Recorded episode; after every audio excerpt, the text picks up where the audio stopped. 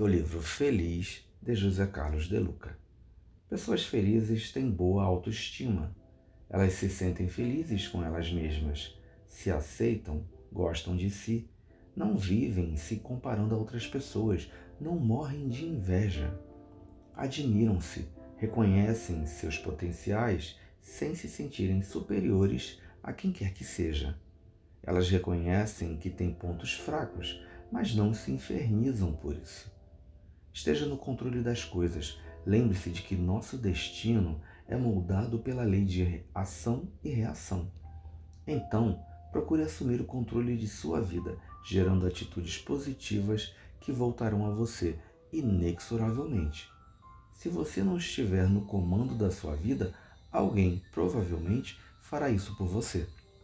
Pessoas felizes são otimistas. Acredite que tudo em sua vida começa na mente, no pensamento. Pessoas felizes são sociáveis, expansivas, cooperativas, comunicativas. Estão empenhadas em se relacionarem bem com as pessoas. Portanto, irmãos, reavalie sua vida, mas não com o peso do julgar, mas com a leveza do querer acertar.